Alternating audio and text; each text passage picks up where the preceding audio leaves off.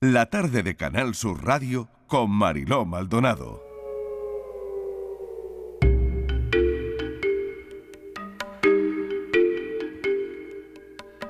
Momento para la tarde en tu búsqueda a esta hora con Patricia Torres que vuelve. Patricia, gracias. Se han cumplido ya seis largos años de la desaparición de Francisca Cadenas de Hornachos en Badajoz. ¿Qué ocurrió exactamente el día de su desaparición, Patri? Pues todo comenzó, Mariló, el 9 de mayo del año 2017, cuando Francisca, de 59 años, salió para llevar a la hija de un amigo a su casa. La mujer vestía ese día mallas deportivas oscuras, camiseta de manga corta rosa y zapatillas de deporte cuando se dispuso a dejar a la niña en torno a las 11 de la noche. Ella tan solo tenía que recorrer 50 metros y volver a su casa. Incluso antes de salir, le dijo a su hijo que la esperase para cenar, que no tardaría mucho, pero nunca volvió.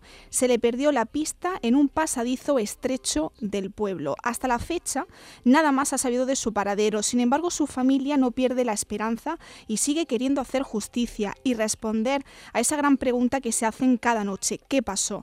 Seis años después de la desaparición de Francisca, hemos contactado con su hijo José Antonio, que lamenta cómo ha transcurrido la investigación. Le escuchamos.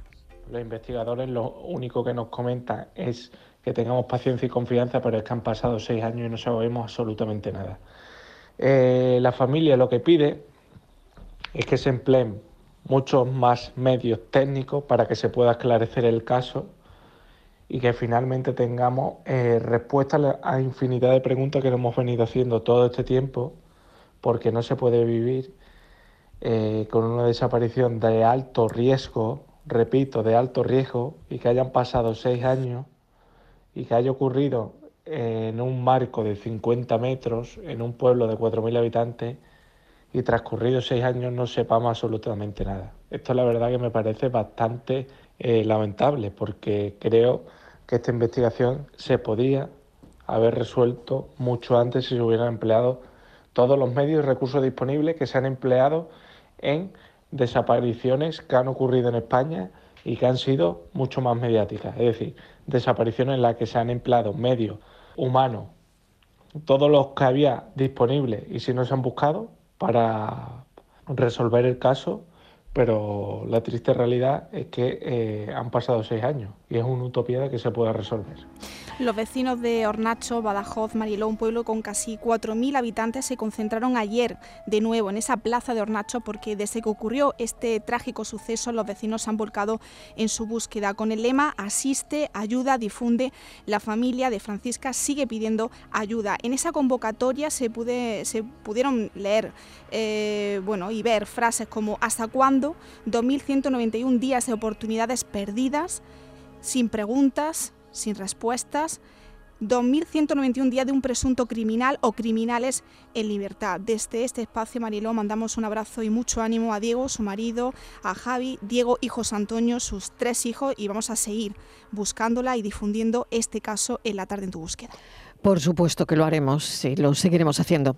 El próximo domingo, día 14 de mayo, se ha programado un nuevo dispositivo de búsqueda para dar con el paradero de José Antonio Martínez cuyo rastro, Patricia, se pierde en la Sierra de Béjar el 29 de diciembre de 2022 con el objetivo, Mariló, de seguir apoyando a los familiares de José Antonio Martínez y batir posibles áreas o zonas de búsqueda previamente establecidas en coordinación con el Grupo de Rescate Especial de Intervención en Montaña, el GREM, eh, Protección Civil de, del Espinar, Barco de Ávila, Béjar y Herbás, pues ha programado ese nuevo dispositivo de búsqueda complementario al que se lleva realizando en fechas anteriores. Vamos a recordar a nuestros oyentes este caso, José Antonio de 45 años, natural de Cataluña, aprovechando las vacaciones navideñas, viajó al pueblo de su pareja, Ceclavín, Cáceres, y trazó allí eh, una ruta que siempre quiso hacer, subir a El Calvitero, la cumbre que une las provincias de Cáceres y Salamanca. Ahí Mariló se le pierde su rastro. Si desea colaborar en este dispositivo de búsqueda, eh, se pueden inscribir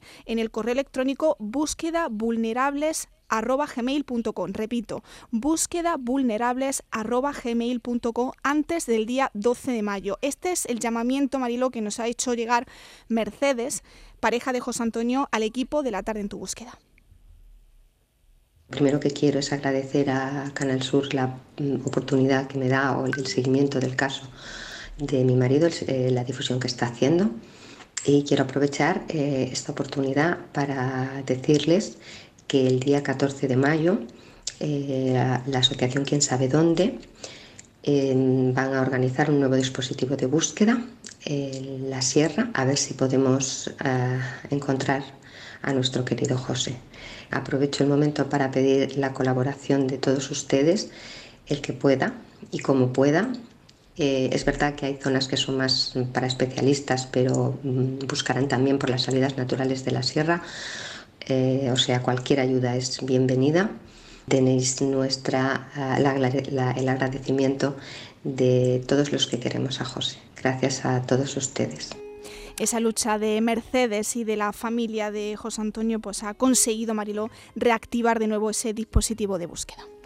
Queremos dar a conocer hoy en este programa el caso de Armando Morales Albuja, un hombre de 61 años, que desaparece en las Palmas de Gran Canaria ¿Cómo lo hace? ¿En qué situación, Patricia? ¿Cómo es esta historia? Cuéntamela. Pues fíjate, Marilo, que tenemos muy pocos datos eh, de, este caso. El rastro de Armando se pierde a mediados del pasado mes de febrero.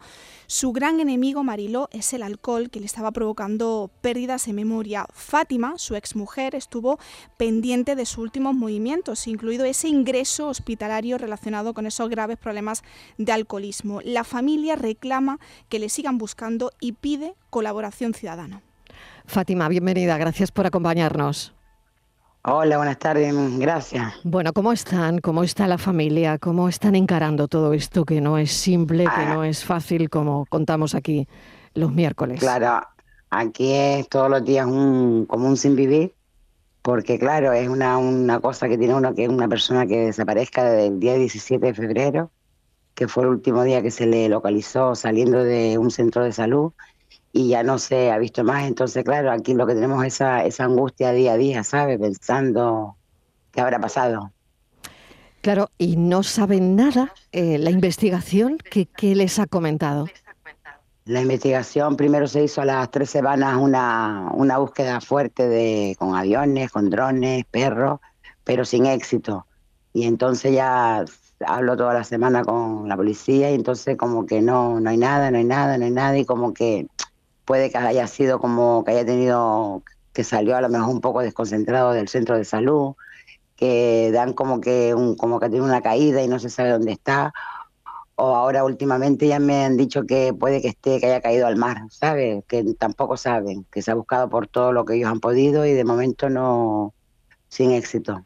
Claro, las cámaras de seguridad, Fátima, poco pueden indicar ahora mismo, ¿no? Porque no... Claro, eso es lo que yo estaba descontenta porque eso tenía que haberse mirado desde el principio, ¿sabe? Que siempre lo dije, las cámaras viales, las cámaras porque era un chico que tenía la, misma ruta siempre. Sí, bueno, y sobre todo... Por el, mismo, sitio. Claro, sobre todo también eh, cuando sale del centro de salud, hacia dónde se dirige, dónde va, porque eso sí está constatado, ¿no? Que va al centro de salud. Sí, sí, al centro de salud estuvo allí tres horas del estado de embriaguez que tenía. Al despertarse, se fue y no se dejó curar. Entonces salió y ahí fue la, última vez que ya se le perdió la pista. Pero claro, era una persona que tenía siempre la misma ruta. Para ir a su casa, venir siempre tenía la misma ruta, siempre, siempre. Entonces siempre dije lo de las cámaras viales, pero como que ahí se quedó la cosa ahí, que no, no hubo manera. Fátima, buenas tardes. Soy Patricia. Yo quería preguntarte por esas eh, primeras batidas eh, de búsqueda, porque en un principio las inicia eh, familiares y, amigos, y luego hubo una batida mucho más amplia, ¿no? Con drones. Claro, las batidas primeras, eso que lo que le iba a decir, las batidas primeras fueron familiares, por la zona donde él vivía, luego por otra zona por donde desapareció, y después a las tres semanas, creo, fueron cuando la policía hizo la batida esa fuerte, que fue una vez sola, con drones, como me explicaron, helicópteros y, perros. Es la única batida que han hecho, pero a las tres semanas creo que fue eso. ¿Y cómo de, haber, la... de haber puesto yo la denuncia. Claro. ¿Y qué es lo que no se ha hecho, además de, bueno, de, esa, de esas cámaras de seguridad, de ese visionado de cámaras? ¿Qué es lo que no se ha hecho y se pudo hacer en la desaparición de, Armando, Fátima? Yo lo que digo que no, yo, por mi forma de pensar, es lo de las cámaras viales era una cosa importantísima porque eso se tenía que haber mirado de ese día o el día siguiente y se podía haber visto por, si, digamos, iba un poco desorientado, si fue por el mismo sitio o por otro, ¿no? Eso era lo importante, de momento eso, y ya decir yo, pues no sé, habrá otra búsqueda, creo yo que, que me esperaba otra búsqueda de, de, de, lo mismo, de helicóptero por otro sitio, pero eso ahí se ha quedado y ha sido una búsqueda sola. Y lo que le vuelvo y le repito, que lo que yo he hecho en falta es eso, las cámaras piales, que lo dije, lo dije, lo dije, porque sé que esta persona tenía la misma ruta, la misma ruta. ¿Sabe? Que en algún sitio tuvo que tropezarse con algo, con lo que fuera. Eh, a pesar de, que la relación con él, la relación sentimental se, se rompió, eh, Fátima, tú estabas muy pendiente de él. ¿Cómo era la vida de Armando? Era una persona solitaria, a todos sitios solo, no tenía amistades, no, ni llamadas de, nadie. Era, una persona solitaria.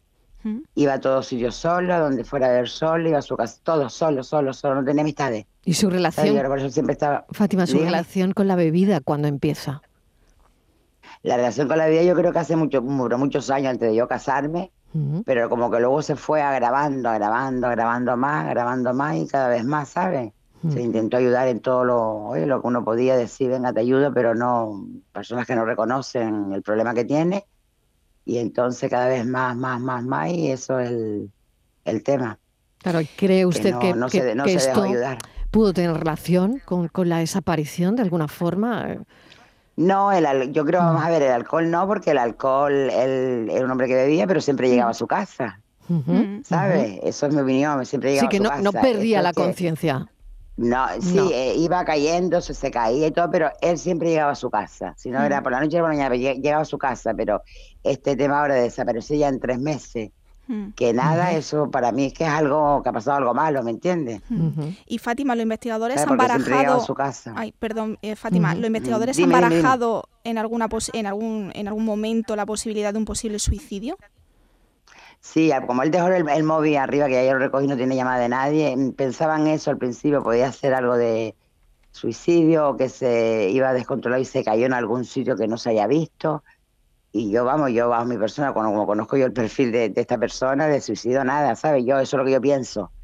Esto es algo, algo malo le ha pasado, que se ha encontrado con algo en el camino que le ha pasado algo malo, porque yo le digo que de suicidio, mm, vamos, que no, que no. Esa es mi forma de pensar. Después ya están los investigadores que al dejar un móvil arriba, un móvil que no tenía, sabe que ni, ni lo llamaba nadie, ni tenía saldo, que por eso lo dejaría. O también cambió a lo mejor de zona por, por algo de, que tuviera, porque el día anterior también tuvo como otra discusión en la calle, cambió de zona y a lo mejor no sé lo que él pensaría, pero que vamos, de suicidio para mí no, para mí no vamos, que eso no lo veo yo viable. Pues no sé lo que le gustaría pedir desde aquí, Fátima. No sé, cosas que, a usted eh, le faltan de la investigación probablemente, ¿no? Como hablaba de las cámaras, ¿no? Sí, lo de las cámaras es una cosa principal, pero ya eso ya creo que eso ya como se borrará. Pero que nada, que siguieran con la investigación, siguieran mirando, investigando y vamos, ¿sabe? Que le digo que una persona que era alcohólica, pero que vamos, que, que, llegaba a su casa. Mm. Que esto ha tenido que pasarle algo más y por lo menos que siguieran, que no se olvidaran de, de esta persona. Mm. Fátima, gracias. Un saludo enorme. Gracias a ustedes. Un abrazo, Fátima. Gracias. Un abrazo. Patricia, gracias. Eh, seguiremos detrás de, cada caso en la tarde en tu búsqueda. Un abrazo.